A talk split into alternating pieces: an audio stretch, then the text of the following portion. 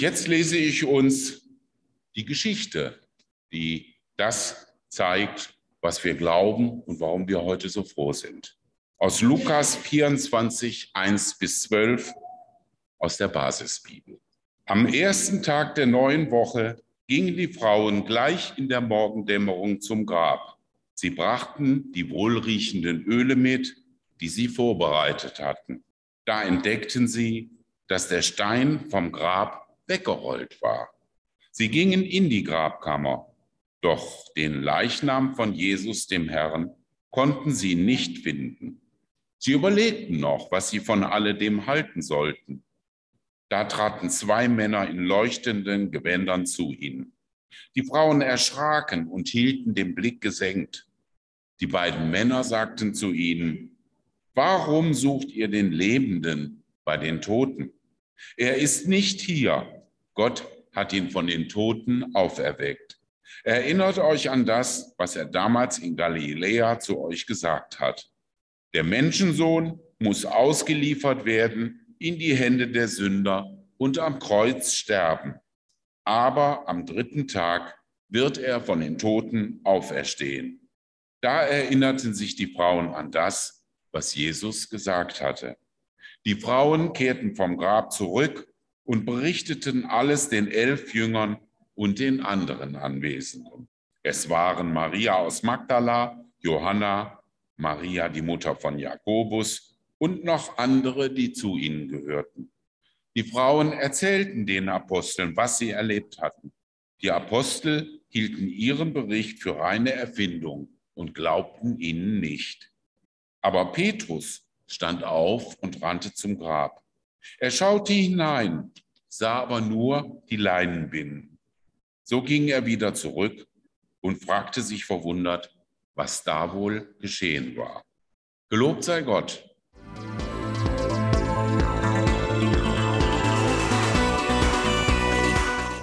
Nun haben wir also den Bericht von der Auferstehung Jesu gehört. Da steht nur dummerweise nicht, was das denn eigentlich für uns bedeutet. Das müssen wir uns irgendwie selbst erklären. Der Text sagt auch nicht, wie das passiert ist. Er sagt nur, dass es passiert ist. Das heißt, es bleiben von dem Text her viele Fragen unbeantwortet. Wichtig ist, es war eine Auferweckung Jesus ist nicht von selbst wieder lebendig geworden. Auferweckung ist etwas Passives. Gott hat ihn auferweckt und hat ihn damit bestätigt als seinen Sohn, als den Messias. Ich rede darum gerne von Auferweckung, um deutlich zu machen, dass Jesus in dieser Situation passiv war. Das heißt, er war wirklich tot. Da war nichts, wo er gesagt hat, jetzt äh, werde ich wieder lebendig oder so. Das heißt, er war wirklich tot und er musste von außen wieder lebendig gemacht werden. Nur als dann Jesus auferweckt war, da war er natürlich der Auferstandene.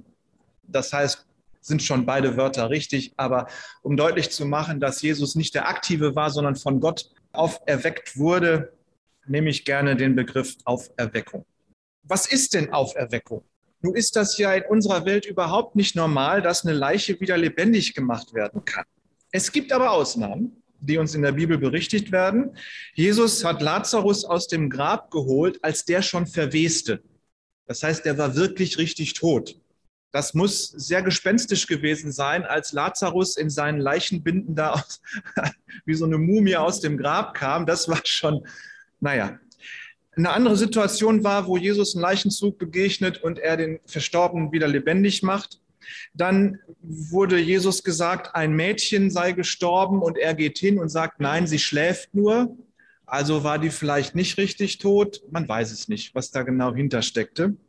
Im Alten Testament kommt zweimal ein junger Mann, ein Junge wieder ins Leben zurück. Der Prophet Elia erweckt den Sohn seiner Gastgeberin und ebenso der Prophet Elisa der einen jungen Mann wieder erweckt und aus dem Tod holt, obwohl bei dem Elisa ist nicht so ganz klar, ist er wirklich tot oder ist er nur ohnmächtig, weil er verletzt war oder so. Man kann es nicht so genau sagen. Auf jeden Fall, er wurde für tot gehalten und wurde dann wieder lebendig.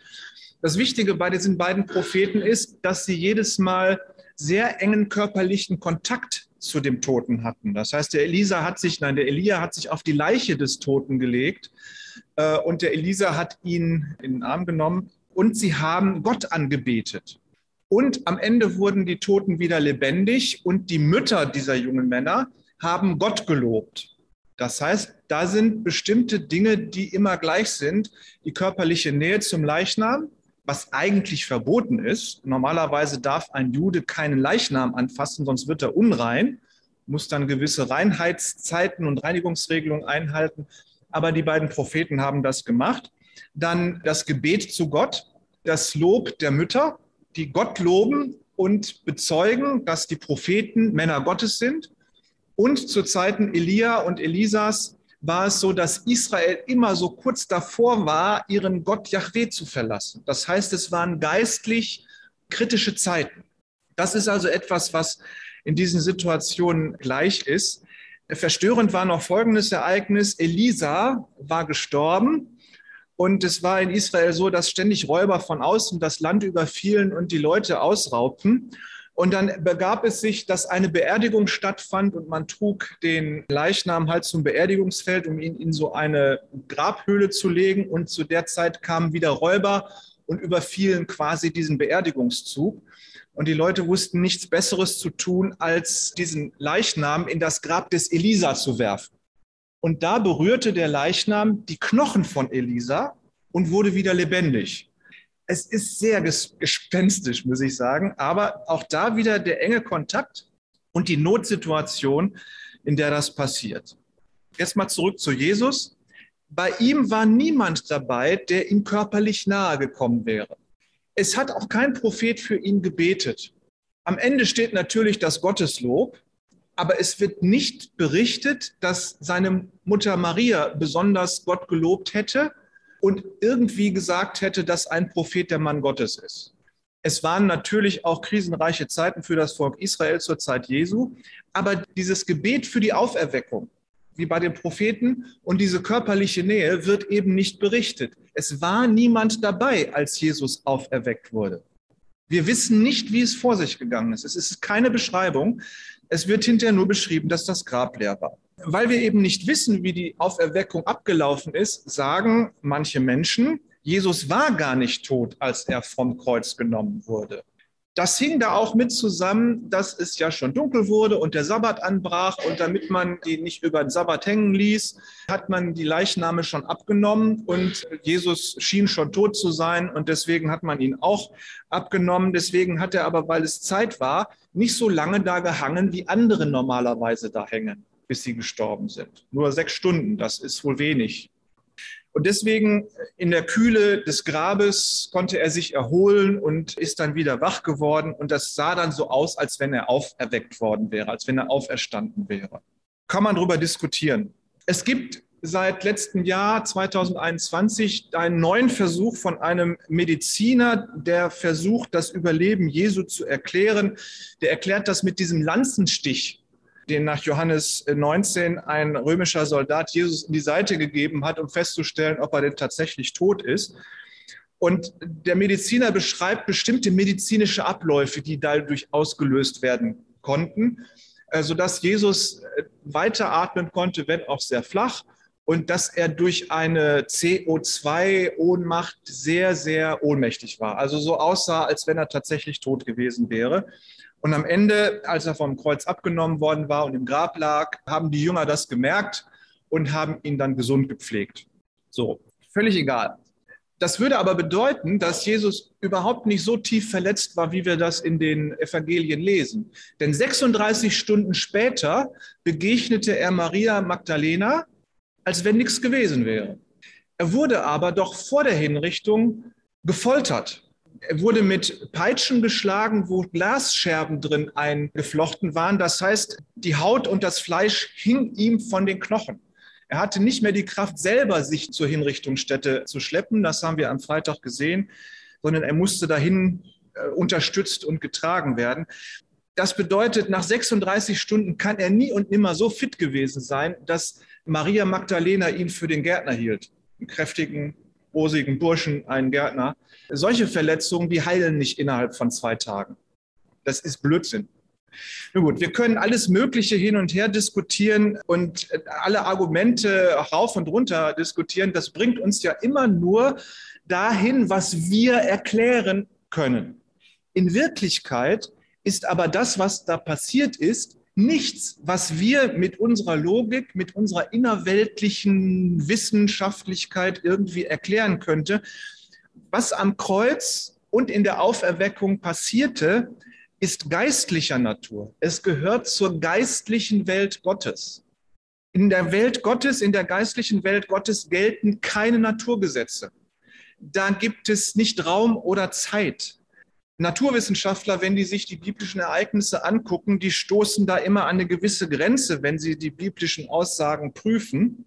Und aufrichtige Wissenschaft wird anerkennen, dass es Dinge gibt zwischen Himmel und Erde, die sie nicht erklären kann.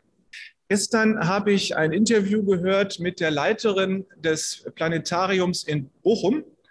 Und da war natürlich dann auch die Frage nach der Entstehung des Universums.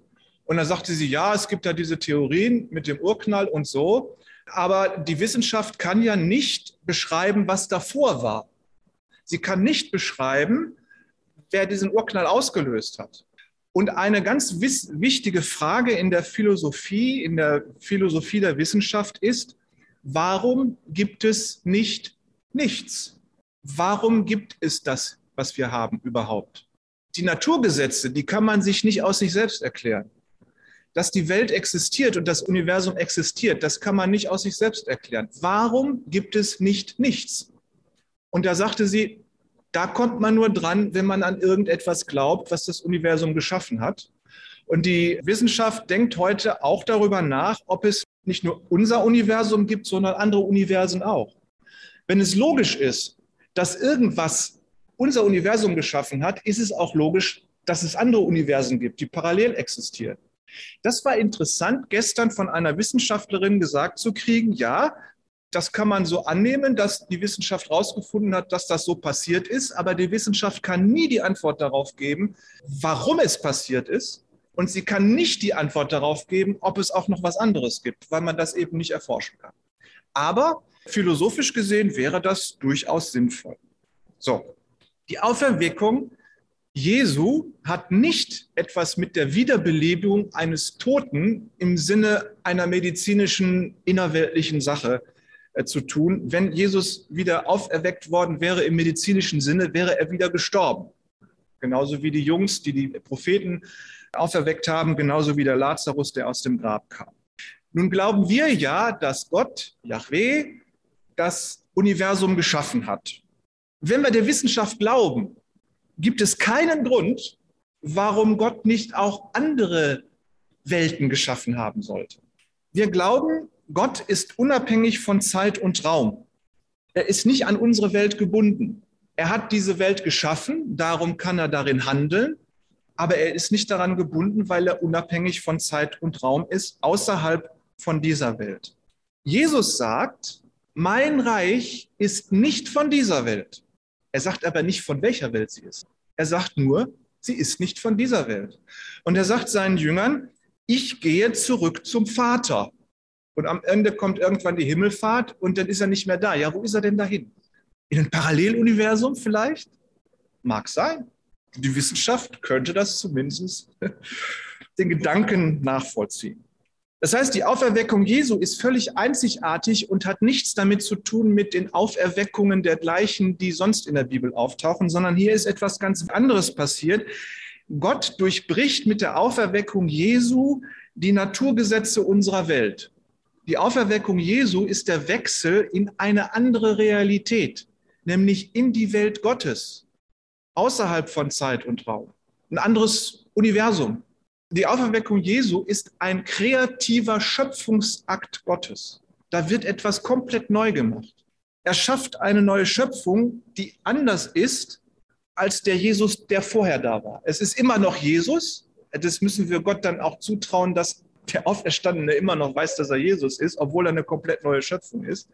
Er ist immer noch Jesus, aber eben nichts mehr, was in dieser Welt zu Hause wäre. Manchmal wird man ja gefragt, du glaubst doch an ein Weiterleben nach dem Tod. Dann sage ich immer, nö. Dann ist die Verblüffung groß. Die Frage ist aber falsch gestellt. Ein Weiterleben nach dem Tod, das hört sich so an, man stirbt und dann geht es auf der anderen Seite des Sterbens so weiter wie bisher in diesem Leben. Nur, dass alles besser ist. Die Farben sind bunter, die Musik ist schöner, das Wetter ist besser, die Krankheiten sind nicht da und so. Das heißt, das Jenseits wäre sozusagen die schöne Schwester des Diesseits. Es ist genauso wie vorher, nur alles besser. Daran glaube ich nicht, sondern ich glaube daran an diesen kreativen Akt Gottes nach dem Tod, dass Gott die Menschen neu schaffen wird. Und zwar alle, egal ob sie an ihn glauben oder nicht. Denn wir alle, sagt Paulus, müssen mal erst durch das Gericht nach der Auferstehung. Also, der Begriff Weiterleben nach dem Tod führt völlig in die Irre. Neuschöpfung, das ist richtig. Also wir glauben, ich jedenfalls nicht, an ein Weiterleben nach dem Tod. Die Auferweckung, an die ich glaube, ist der kreative Akt Gottes, der aus uns, wenn wir gestorben sind, eine neue Kreatur macht. Die Bibel spricht von der Auferweckung der Toten. Das haben wir ja gerade in verschiedenen Versen gelesen. Aber das ist nicht die Verlängerung dieses Lebens mit anderen Mitteln. Und der Apostel Paulus schreibt, es wird gesät ein natürlicher Körper in dieser Welt. Auferweckt wird ein Körper, der vom Geist Gottes neu geschaffen wird. Das sage ich jedes Mal bei jeder Beerdigung. Auferweckt wird ein Körper, der vom Geist Gottes neu geschaffen wird. Das heißt, auch Paulus redet nicht davon, dass es ein Weiterleben gibt, sondern es gibt eine kreative Neuschöpfung Gottes der Gestorbenen. So, und dann haben wir ja noch die Unsterblichkeit der Seele. Das ist doch was ganz Wichtiges. Daran glauben doch alle Christen eigentlich. Die Unsterblichkeit der Seele. Und dann sage ich, nö, ich nicht, weil das ist Quatsch. Dieses Thema Unsterblichkeit der Seele, das kommt aus der griechischen Philosophie. Plato war so einer, der sich das überlegt hat. Und die Idee, die dahinter steckt, ist, der Mensch besteht aus Körper und Seele. Und die Seele ist das Wertvolle, das Gute, das Göttliche. Und der Körper ist das Gefängnis der Seele. Das heißt, die Seele ist gut, der Körper ist schlecht. Und wenn der menschliche Körper dann endlich stirbt, kann die Seele frei werden und wieder so leben, wie sie eigentlich leben will, in irgendwelchen göttlichen Bereichen oder so. Das heißt, die Idee von der unsterblichen Seele kommt aus der griechischen Philosophie. Davon steht nichts in der Bibel drin. Manches, was in der Bibel steht, könnte man so lesen, aber es ist in Wirklichkeit nichts, was in der Bibel drin steht. Vor allem diese Lehre von einem minderwertigen Körper hat die Bibel gar nicht, sondern sie schätzt den Körper sehr hoch ein. Sie lehrt nicht die Ablehnung des Körpers. Der Körper ist ein von Gott geschenkter Körper, der uns gegeben ist. Und der Apostel Paulus schreibt, der Körper ist eine gute Schöpfung, er ist der Tempel des Heiligen Geistes. Also kann er so schlecht nicht sein, wenn Gott darin wohnt. In der Erzählung von der Schöpfung dieser Welt steht ganz am Anfang, Gott machte den Erdling, den Menschen, und nahm dazu Staub von der Erde. Das heißt, wir sind aus Staub geschaffen. Wir sind Stäublinge. Und er blies ihm den Atem des Lebens in die Nase und dadurch wurde der Mensch, der Erdling, der Stäubling, eine lebendige Seele. Der Mensch wurde durch den Atem Gottes eine lebendige Seele. Das heißt, von Anfang an ist der Mensch in der Bibel als Ganzes eine Seele. Das ist wichtig zu wissen. Das biblische Bild vom Menschen ist, dass der Mensch als Ganzes mit allem, was er ist, allem, was er hat, alles, was er tut, eine lebendige Seele ist. Nun hat die Bibel im Alten Testament aber auch noch so drei verschiedene Arten, den Menschen zu beschreiben. Das eine, er ist Seele, das ist auf Hebräisch Nefesh. Das ist Nefesh, ist aber gleichzeitig auch das Wort für unsere Kehle. Das heißt, damals schwor man bei seiner Seele, bei seiner Kehle, weil das das Allerwichtigste ist, was wir zum Leben brauchen. Wir sind bedürftig. Essen, trinken, das geht alles durch unsere Kehle. Unsere Kommunikation, wie wir reden, das geht aus unserer Kehle wieder raus. Wir atmen durch unsere Kehle. Ihr merkt, wie wichtig dieser Teil hier ist. Und wer einen Husten hat oder erkältet ist oder Corona hat, der weiß, wie man da eingeschränkt ist, wenn das nicht klappt. Das heißt, dass wir Seele sind, bedeutet auch, dass wir bedürftig sind. Wir existieren nicht alleine sondern wir sind bedürftig und brauchen immer das, was von außen auf uns zukommt. Das Zweite ist, wir sind Fleisch. Das ist im Alten Testament zunächst mal überhaupt nichts Negatives. Auf Hebräisch Bazar. Hat nichts mit dem Bazar, wo man einkaufen geht, zu tun, sondern Bazar, das ist das Hebräische für Fleisch. Das meint, wir sind empfindsame Wesen, wir haben empfindsame Körper, wir haben eine empfindsame Psyche. Ich sage bewusst nicht Seele hier. Wir haben eine empfindsame Psyche.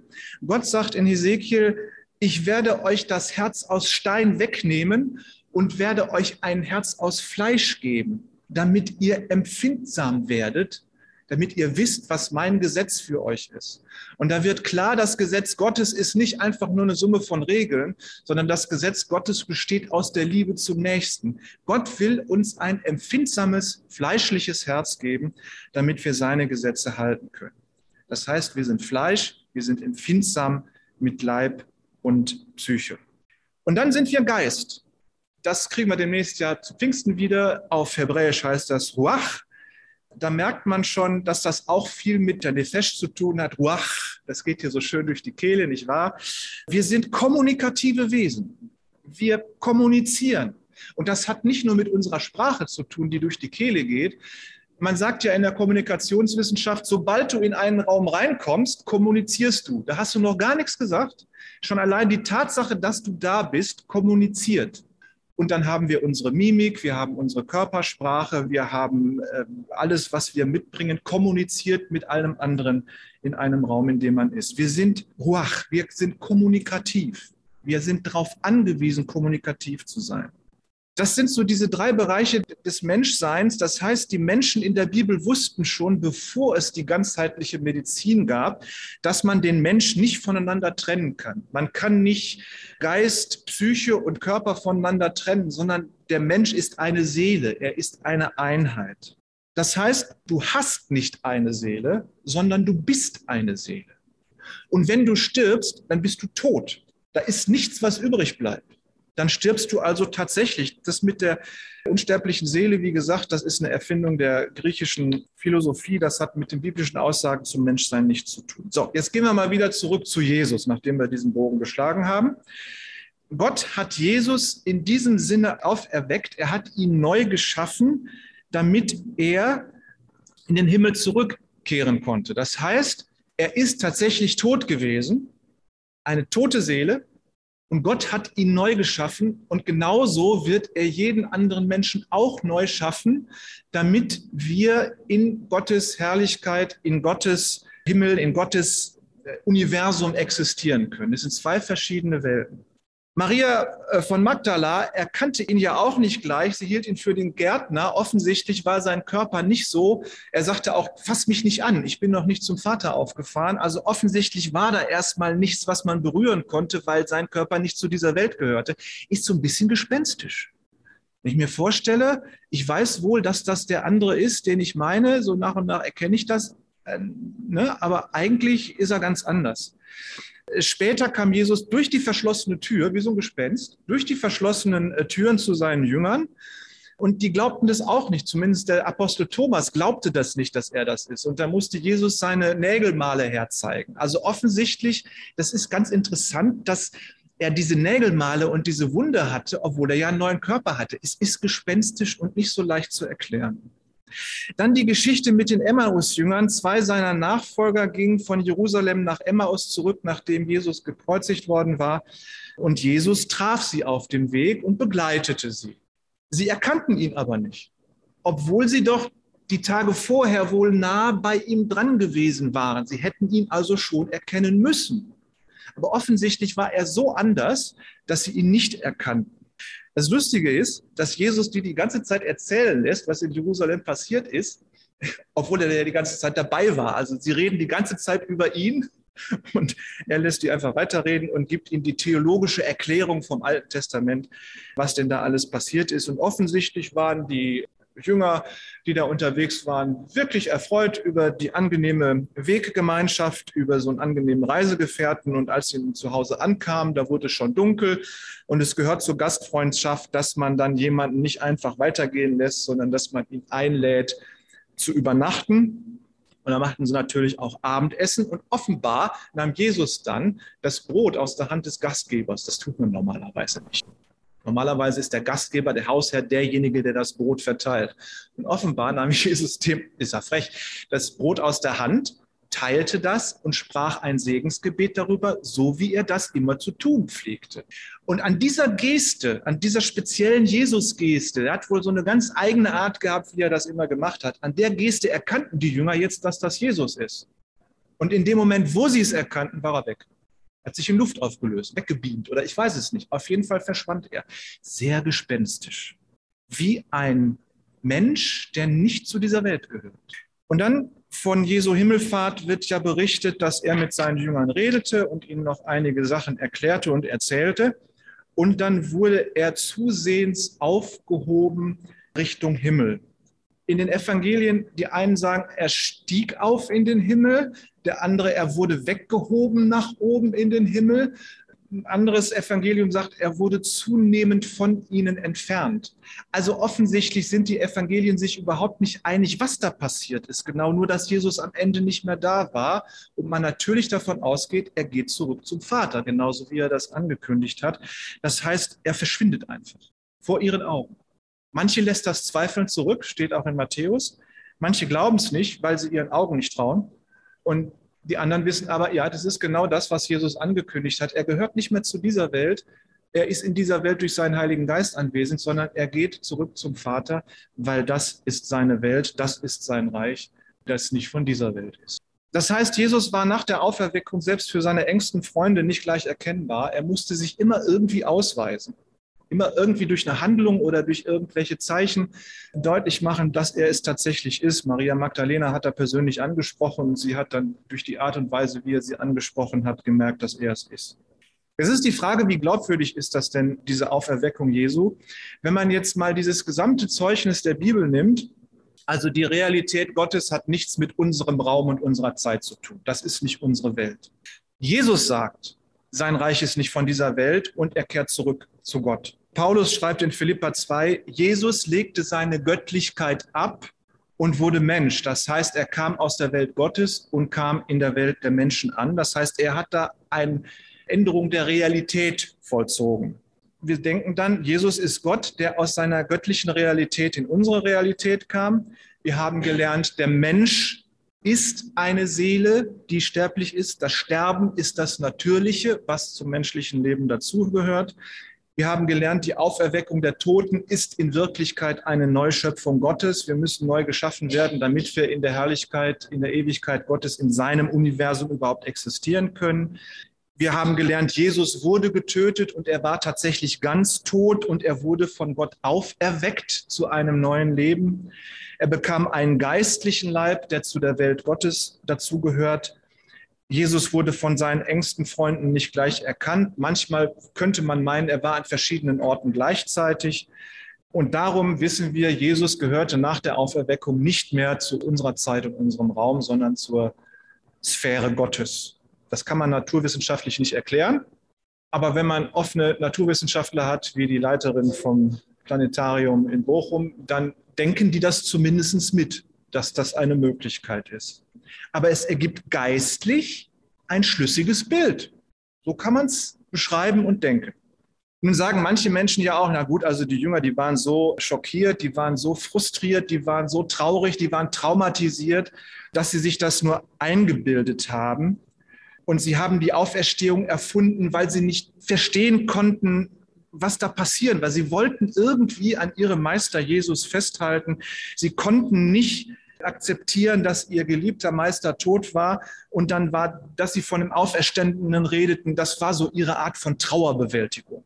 Sie haben getrauert. Nun gibt es aber im Judentum ganz bestimmte Trauerrituale und es wird nirgendwo erwähnt, dass die Jünger diese Trauerrituale angefangen hätten. Das wäre normalerweise tatsächlich, also Jesus ist am Freitag gestorben, Samstag war Sabbat, am Sonntag hätten die mit diesen Trauerritualen anfangen können. Haben sie aber nicht. Stattdessen stand Jesus vor der Tür. Und deswegen mussten sie auch keine Trauerrituale anfangen, weil es eben nicht nötig war. Auch die Quellen außerhalb der Bibel, die wir aus dieser Zeit haben, wird nirgendwo berichtet, dass für einen großen Rabbi Jesus irgendwo Trauerrituale abgehalten wurden. Bei den Berichten über die Auferstehung, über die Auferweckung Jesus spielt also Trauer überhaupt keine Rolle.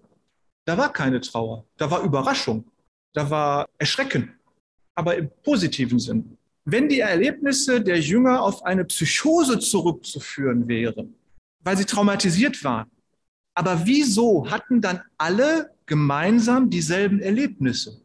Und auch die Jünger, die da nach Emmaus liefen, wieso hatten die dann dieselben Erlebnisse und Ereignisse und äh, psychotischen Vorstellungen und haben über dasselbe Thema geredet? Wenn ich das richtig verstehe, hat kein Psychotiker dieselbe Psychose und dieselben er Erlebnisse. Und keiner, der traumatisiert ist, hat dasselbe Trauma wie ein anderer Traumatisierter. Das macht also gar keinen Sinn, damit zu argumentieren, dass die Leute traumatisiert waren und eine Psychose entwickelt haben und sich deswegen vorgestellt und eingebildet haben, dass sie Jesus wiedergesehen haben. Diese Erklärung ist völlig nutzlos. Wenn es nur Einbildung gewesen wäre, dann wäre die Botschaft von der Auferstehung Jesu spätestens mit den Jüngern, die das geglaubt haben, gestorben. Vielleicht zehn Jahre später oder so. Spätestens dann wäre davon nichts mehr übrig gewesen. Wir reden aber heute noch von der Auferstehung. Der Glaube an diese Auferstehung hat sich innerhalb kürzester Zeit über das ganze damalige römische Reich ausgebreitet. Damals war das römische Reich die Welt. Und wir wissen oder wir ahnen die Geschichte vom Apostel Thomas, der bis nach Indien gekommen ist. Da gibt es die ältesten christlichen Gemeinden, gibt es in Äthiopien und in Indien, weil sich das dahin ausgebreitet hat. Das heißt, in der ganzen damaligen Welt hat sich das Christentum in kürzester Zeit ausgebreitet und der Glaube an die Auferweckung des Jesus. Das heißt, weil wir heute noch darüber reden und es keinen Grund gibt, warum es nicht so sein sollte, ist die logische Folgerung, die Auferweckung stimmt. Darum ist logisch, der Herr ist auferstanden. Er ist wahrhaftig auferstanden. Das glauben wir, das wissen wir und das bekennen wir. Alles andere würde keinen Sinn machen. Amen.